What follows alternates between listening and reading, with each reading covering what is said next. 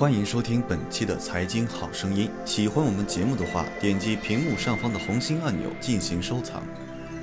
当前中国经济的三大幻觉，一直以来，中国人的人生有三大幻觉：国足会赢，房价会跌，股市会涨。但在三月二十三号的世界杯亚洲区预选赛，国足竟然以一比零赢了韩国足球队。看好了，是十几年都没赢的韩国的男足。虽然五天后的二十八号晚上，中国男足又败在伊朗男足手下，不过网友这这次慷慨的对男足发声了：只要你们赢了韩国，后面你们出不出线，怎么输，我们都不埋汰你们。而股市也在二零一四、二零一五年走了一场轰轰烈烈的疯牛市和巨型市后，虽然很多韭菜亏的是惨兮兮，不过第二个幻觉貌似也实现了，现在就差。房价跌了。今天我们来聊一聊中国经济的三大幻觉。第一大幻觉，全国房价越限购越涨。第二大幻觉，为了刺激经济，央妈会一直无底线放水撒钱。第三大幻觉，人民币对美元一路贬值不反弹。第一大幻觉，全国房价越限购越涨。最近一年多来。中国一二线城市房价如同烈火烹油般突飞猛涨，高昂的房价已经成为国人的一块心病。曾任中国银监会副主席的蔡锷生在前段时间的博鳌论坛上讲：“你控也好，不控也好，北京的房子我都买不起。房地产调控不能搞强压强控，要从机制试之。”而曾任社科院副院长的李阳在论坛上则直接表示，从上世纪九十年代末期开始，中国没有一次房地产调控是成功的。自从大哥北京最近不断升级限购政策以来，全国有近三十个城市响应了北京进行了限购升级。特别是住建部部长陈正高近日讲话，全国都要借鉴学习北京的调控政策，多方面出台调控措施，全面抑制房价上涨。而限购政策在全国不断扩散，对当地房价到底有什么影响呢？这得分层面来讲。一线城市限购的逻辑很简单，因为一线城市房价的购买力是全国乃至全世界的购买力来决定的。也就是说，北上广深的房价不是你当地小老百姓说了算的，而是全国和全世界这帮有钱并且有意愿购房的资金来决定的。所以，一线城市不缺钱。之所以出台限购政策，只是为了减缓房价的上涨，但二线城市的情况就不一样了。二线城市一般是本省省会或者该区域的经济文化中心，它的房价购买力就是从周边城市吸引来的。一旦进行一刀切限购，这些二线城市就很可能丧失了吸引外部人才的魅力，从而阻碍高科技等产业的进驻，未来晋升为一线城市的可能性就会大幅削减。至于三四五线城市，除了离一线核心城市近的有溢出效应的，其他城市如果限购，那就是作死，房价可能直接下跌。而那些不限购的三四五线城市啊，一线房产投资资金又看不上，而政府今年又恰恰赶了这些资金去这些三四五线城市并购，去房地产库存，所以。全国房价越限购越涨的幻觉，仅仅存在于一线和一点五线城市，并且逼格高的资金由于看不上下面的城市，导致这些钱一直盘踞在一线城市而无法溢出，所以一线城市房价会越限购越涨。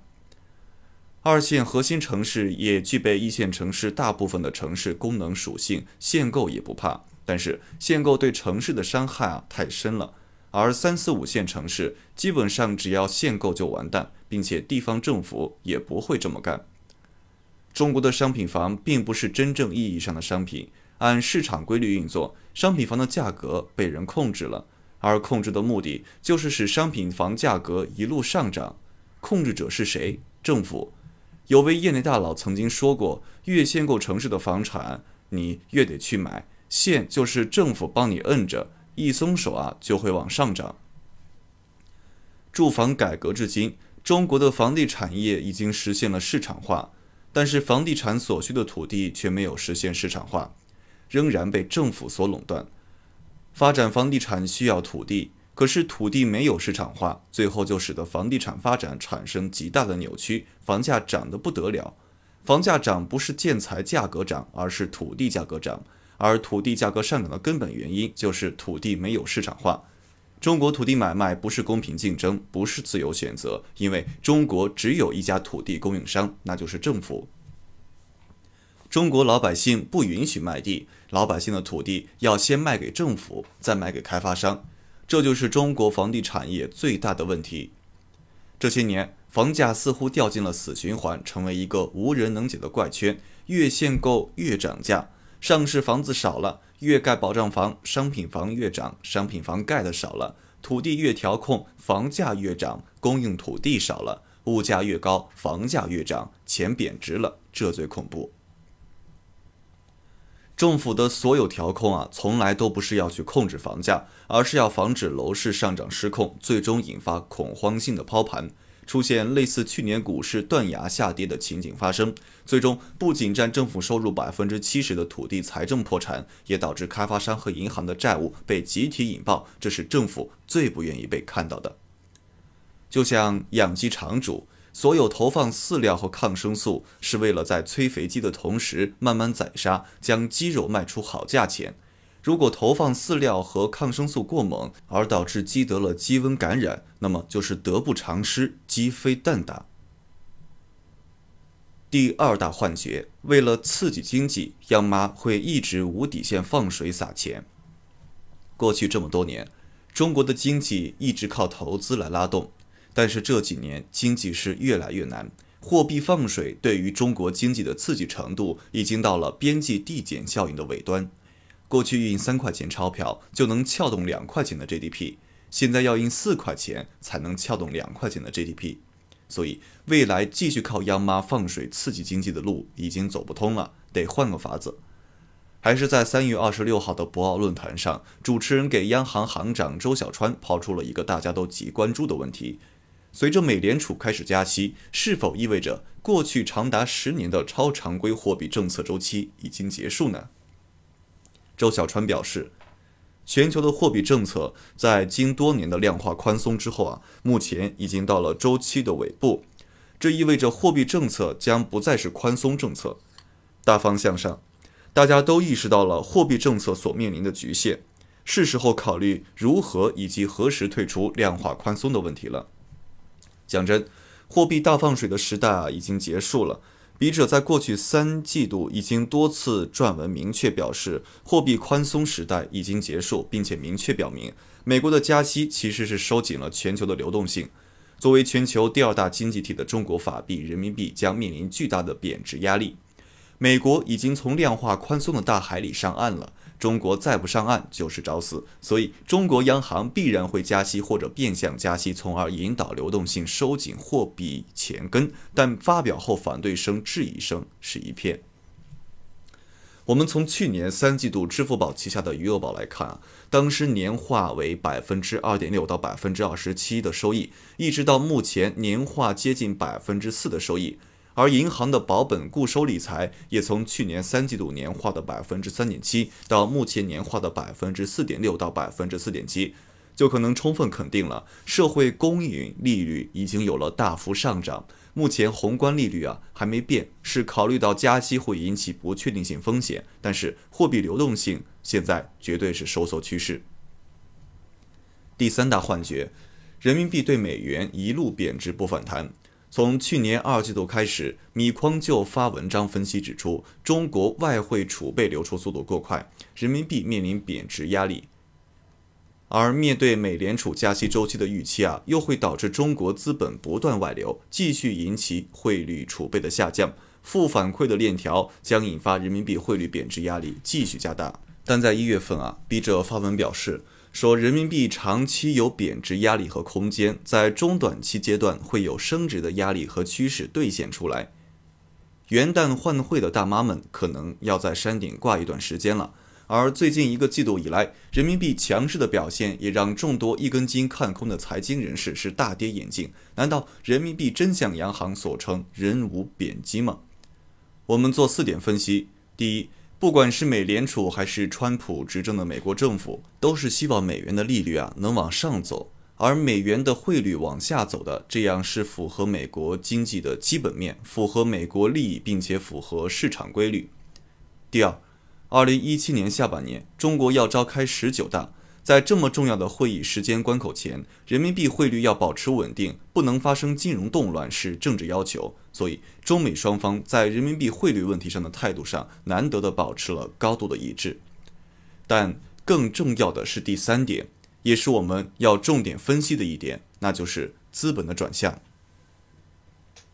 诚然，在美联储加息周期到来的前后啊，大量的国际资本涌入美元，疯狂抢购美国的国债。与此同时，欧洲的动荡也让资金在欧元、美元之间毫无疑问地选择了美元这个避风港。特别是特朗普在竞选总统之前说了太多大话，现在看来很多预期都无法兑现。前几日，朗普的第一板斧医改更是在共和党本党内部引发了内讧而被叫停。后面的税改和基建能不能按预期兑现也是未知数。所以。资本对特朗普政府所承诺的未来预期必然要打了折扣，而在美国上岸的同时，欧日英包括中国都已停止进一步货币宽松。虽然中国慢了一拍，不过还是紧紧地跟上了紧缩的脚步，这样就导致资本中短期出现了转向，流出美国，返回欧洲和亚洲新兴国家。这也是美元指数最近两三个月回调的主要原因，而人民币锚定了美元。人美元的指数下调，人民币贬值的压力骤减，甚至随着美元回调加深，人民币开始出现升值的趋势。今年疯抢着入市的贪婪买家们，如果是囤房，想着两年之后出手套现，大概率会失望。这里面的大部分资金啊，可能都将成为炮灰而沉淀下来，不会有套现的机会。至于房价下跌之后，银行会承受不起。政府也会承受不起之类的老生常谈，其实是经不起推敲的。有三成首付在，有每个月准时的还贷在，银行相信你不会选择断供。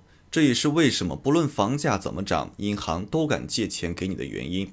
对于中国住房按揭贷款来说，中国既没有个人破产法，也没有对其合约给出其债务为有限责任之规定。在这种情况下，中国个人住房按揭贷款的债务责任啊是无限的。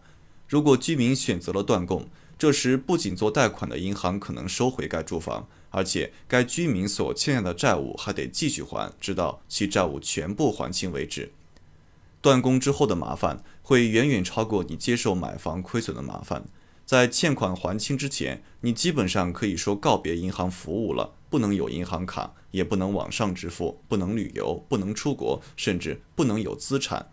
在这个社会，我无法想象要怎么生活。可以说，绝大多数人只要不到走投无路的地步，都不会主动选择断供的。这一轮大涨已经帮助银行和地产商降低了债务风险，已经帮助政府消化或者延缓了大量的地方不良债务。本身卖地财政啊，就是无法持续的。房子以高价大量转移到了居民手上，个人债务风险无限扩大。继股市后，愚昧贪婪的居民再度成为公权力和大资本的接盘侠，正以此为基点征收房产税，正是最佳时机。而且房价上涨导致民怨沸腾，正好借房价下跌招揽一下失去的民心，一举多得。这局棋环环相扣，步步惊心，每一步都是朝着对高层最有利的方向走的。居民因为人性的弱点，成为垫底的牺牲品，历史循环，周而复始。至于楼市什么时候跌，跌多少，没有人能够准确回答，也无需回答。如果你能够明显的感觉到危险在前方一步步逼近的话，至少暂停脚步，勿再前行。如果你能够明显的感觉到有人正在给你设下一个局的话，那么提高警惕，别被任何花招诱惑入局，这是你当前最应该做的。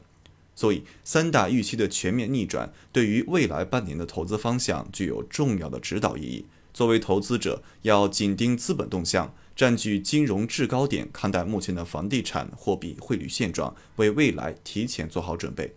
最后，请关注我们蜻蜓财经的微信公众号，搜索“大圣说事”四个字，或者搜索“大肖说事”的拼音即可。